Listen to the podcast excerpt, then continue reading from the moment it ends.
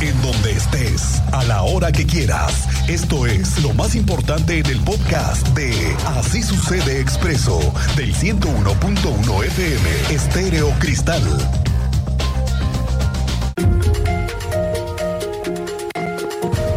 Al inicio de la administración que tenemos en puerta en ese momento, esta administración del gobernador Curi, se anunció que serían lanzados a tareas de vigilancia drones que tendrían observación de manera aérea en algunas zonas en donde se detectan operaciones irregulares. Hay de todo, ¿no? Usted lo sabe, el tema de la migración, el tema de los límites con Guanajuato, que vaya que están peros y ardiendo. Y bueno, obviamente temas de Huachicol, que por ejemplo es parte de la estrategia, y que bien les hubiera servido en las últimas acciones para detectar bandas, por ejemplo acá en San Juan del Río, ¿eh? o aquí en Querétaro, porque el fin de semana se supo de varios incidentes relacionados con el tema del robo de hidrocarburo. Entonces, ahorita el teniente Mérida nos va a dar a conocer lo que sabe, pero el asunto es que ahora que se venga la conexión con el nuevo complejo de la Secretaría de Seguridad Ciudadana, hay un proyecto para que se puedan enlazar y tener cobertura de al menos 18 hangares que tienen, me dicen, drones listos para volar y detectar desde el aire lo que no se puede hacer por tierra. Tú sabes más de esto, Andrea Martínez. Bienvenida, buenas tardes. ¿Qué tal, Miguel Ángel? Muy buenas tardes y también a toda la audiencia. Pues así es, el nuevo complejo de seguridad de la Secretaría de Seguridad Ciudadana estará enlazado a los 18 hangares de drones que se utilizan eh, pues para diferentes tareas de seguridad.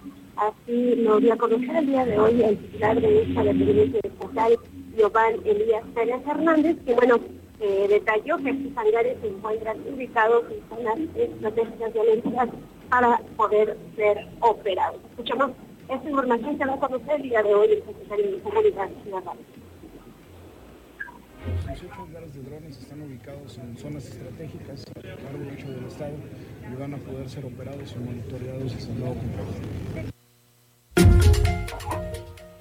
Bueno, también Pérez Hernández agregó que se contará con más de 750 puntos en específico y más de 3.600 cámaras de videovigilancia que estarán enlazadas a este complejo de seguridad para mantener un monitoreo en tiempo real. Finalmente, bueno, recordó que este nuevo edificio, que ya está próximo a inaugurarse, cuenta con más de 10.000 metros cuadrados y con una capacidad importante para desplegar cuestiones operativas y análisis gestión de tecnología.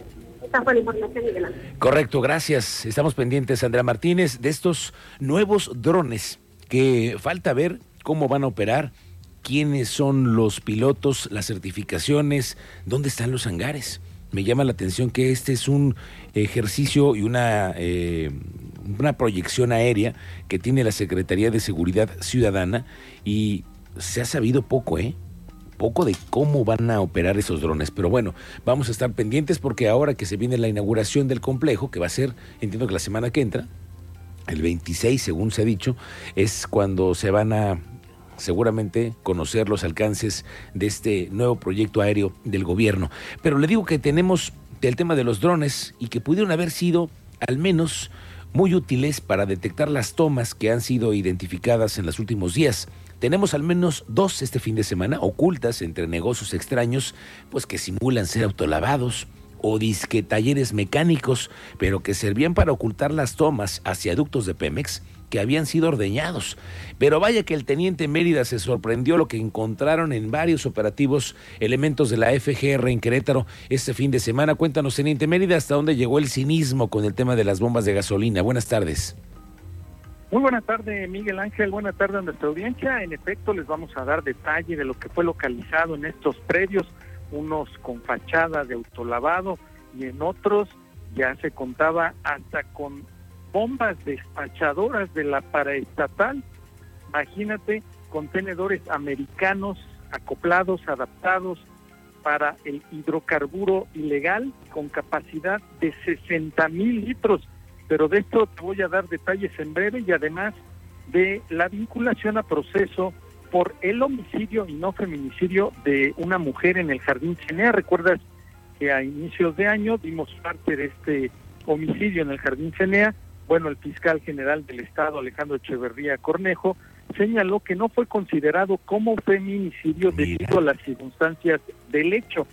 Eh, en breve te voy a platicar por qué se tomó la decisión de no catalogar el caso mm. como feminicidio debido a los elementos de cómo ocurrieron los hechos, los cuales no proporcionaron indicios suficientes para dicha clasificación. Escuchemos al titular de la Fiscalía General del Estado.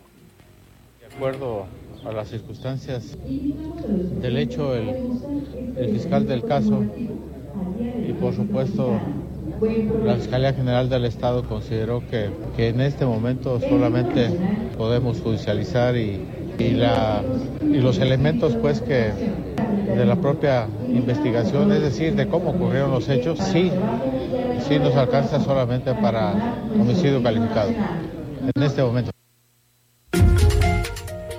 Por último, Miguel Ángel, confirmarte que van a continuar las investigaciones para esclarecer completamente el caso y llevar a cabo un proceso legal justo. Es la información, Miguel Ángel. Bueno, vamos a ver hasta dónde llegan los alcances, pero lo que dice el fiscal no les alcanzó para hacer un feminicidio y esto es por algunos temas que no se pudieron acreditar. Al rato lo platicamos con más conciencia y más paciencia, señor Teniente Mérida. Buenas tardes. Este fin de semana, ahí le va, ¿eh?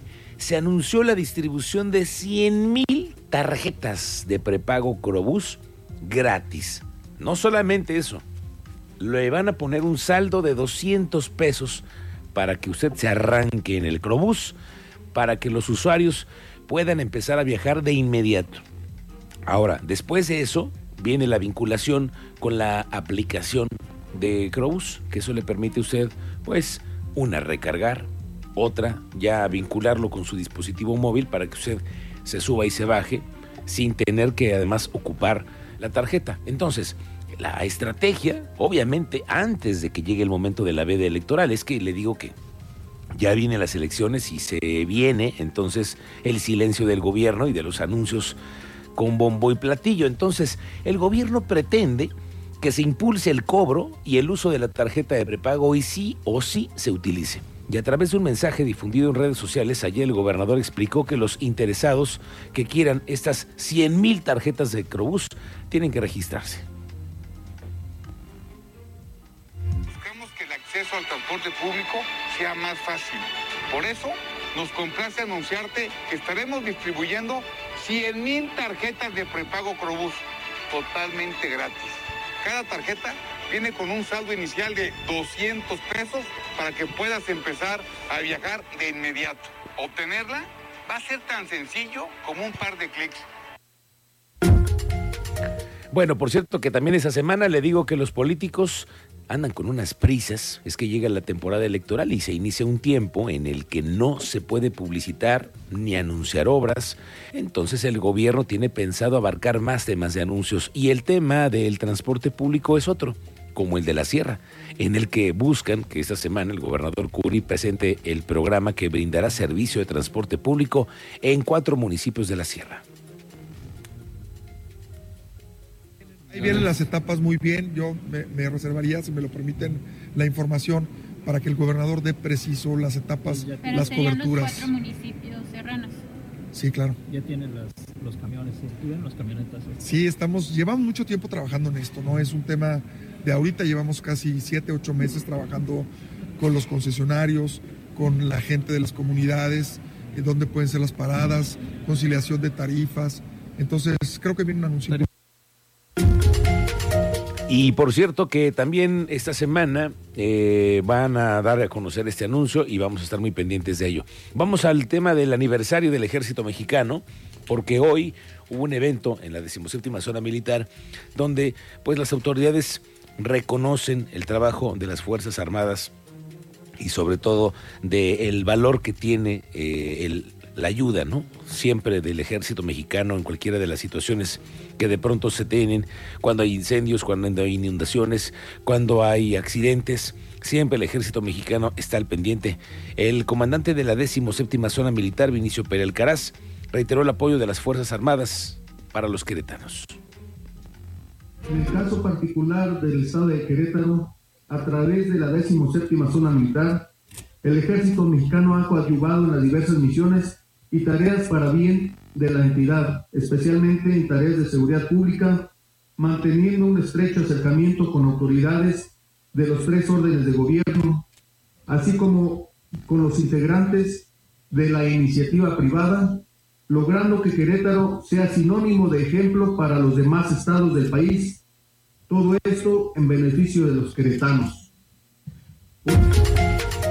El presidente municipal de Cadereyta, Miguel Martínez Peñalosa, dio a conocer lo que ya hemos hablado y lo hemos confirmado varias veces, la sequía que está padeciendo Querétaro. Fíjese que en Cadereyta hay 15 presas y bordos que están totalmente secos.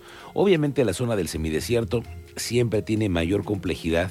Dice el alcalde de Cadereyta que, por cierto, o este fin de semana se anunció que se va a intentar reelegir otros tres años. El presidente municipal ya se inscribió, lo mismo que en San Juan del Río, eh, ya el alcalde también lo hizo. Pero Miguel Martínez, el presidente municipal, dice que esta sequía ha afectado a los productores, sobre todo con sus animales en el tema de la compra de pastura y el agua que es cara para poderlos alimentar. Evidentemente la situación se complica en el municipio de Cadereyta y tendrán que resolverlo las autoridades municipales.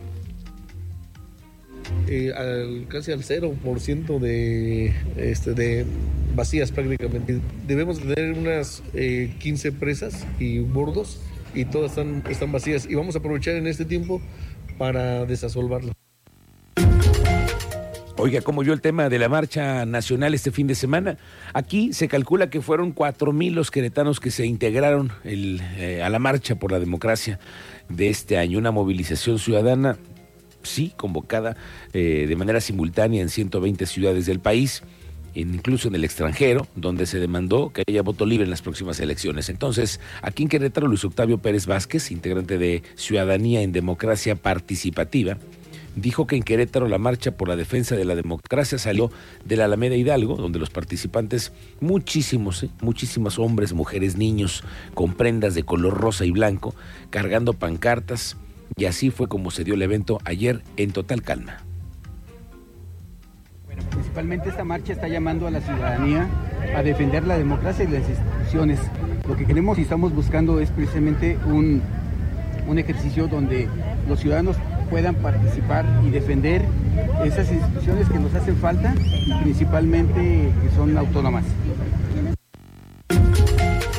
El municipio de Querétaro, a través del Instituto Municipal de la Juventud, entregó títulos de becas del Voluntariado Internacional Protón Vive México. Son 232 jóvenes queretanos que viajarán al extranjero para desarrollar sus competencias, habilidades, pero sobre todo algo más importante que es fortalecer su perfil educativo. En representación del alcalde Luis Nava, el secretario de Desarrollo Humano y Social Arturo Torres llamó a los beneficiarios para que eh, sean jóvenes de clase mundial y que no solamente sean por sus estudios y experiencias, sino también por la visión y compromiso que tienen en esas cartas de postulación. 232 jóvenes que tienen este títulos de becas, cuya finalidad de, ustedes va a ser, este, pues obviamente, ir a realizar un voluntariado alrededor de 80 países de los cuales ustedes van a decidir y de verdad les aseguro que se van a, vivir, van a pasar una experiencia y adquirir una experiencia muy padre, intercultural y sobre todo internacional realizando voluntariado social en temas ambientales y de, culturales como parte de su formación académica. Por cierto que ya comienzan a eh, moverse las invitaciones para la presentación del Centro de Innovación Bloque. El Bloque es la apuesta tecnológica que el municipio ha tenido para la creatividad, el desarrollo de tecnología, el desarrollo de la innovación. Y Bloque es ya mañana la presentación. Va a ser en punto de las seis y media de la tarde, donde el alcalde va a hacer la presentación de los avances y el equipamiento que se tiene en este lugar, en donde muchos empresarios van a poder impulsar temas de inteligencia artificial, de desarrollo, de marketing, de muchísimas cosas que tienen que ver con la nueva era en la que estamos viviendo. Mañana bloque va a ser la inauguración. Todas estas noticias en Facebook, Expreso Querétaro. Escríbanos por WhatsApp al 442-586-1011. Así sucede Expreso.